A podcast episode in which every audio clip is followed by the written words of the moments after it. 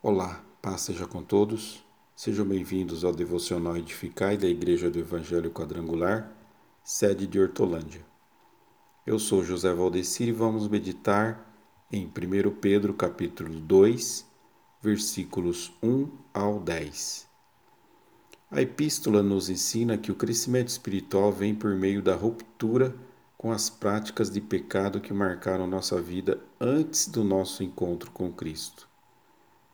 Agora somos novas criaturas em Cristo e fomos gerados pela palavra. O pecado é como roupas contaminadas e sujas que precisamos remover da nossa vida. Deixando toda malícia, diz o apóstolo Pedro no versículo 1.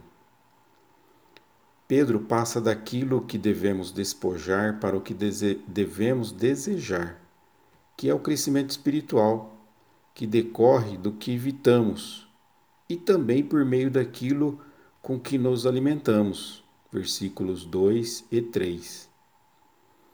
Os bebês recém-nascidos agem como se a sua vida dependesse da próxima refeição.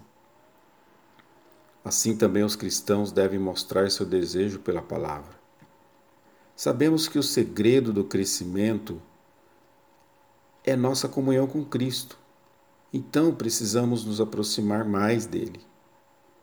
De Cristo emana todo o poder para uma vida nova. Cristo é a pedra preciosa para Deus. Vós também, como pedras vivas, sois edificados casa espiritual, diz o versículo 5. Somos não apenas pedras vivas, mas também casa espiritual, morada de Deus. Somos templo do Espírito Santo. Além de pedras vivas e santuário da habitação de Deus, somos sacerdotes santos que oferecem a Deus sacrifícios espirituais. Eis que ponho em Sião uma pedra angular, eleita e preciosa, a quem nela e quem nela crer não será envergonhado. Versículo 6 ao versículo 8. Pedro retrata o povo de Deus como uma nação santa o que significa que seus cidadãos foram separados para servir a Deus. O nosso valor, meus irmãos, não é devido a quem nós somos, mas quem Deus é. A nossa missão no mundo é sublime, meus queridos.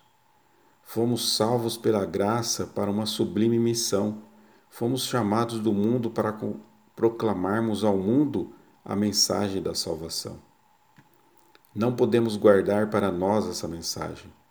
Precisamos proclamar em alto e bom som quem é Deus e o que ele fez por nós em Cristo Jesus. Concluímos esse pensamento com as seguintes palavras: Quem experimentou a intervenção resgatadora de Deus em sua vida não pode silenciar a esse respeito. Uma vez que sabe que foi arrancado do poder das trevas e transferido para o senhorio libertador do Cristo ressuscitado. Deus abençoe você, a sua família e até a próxima.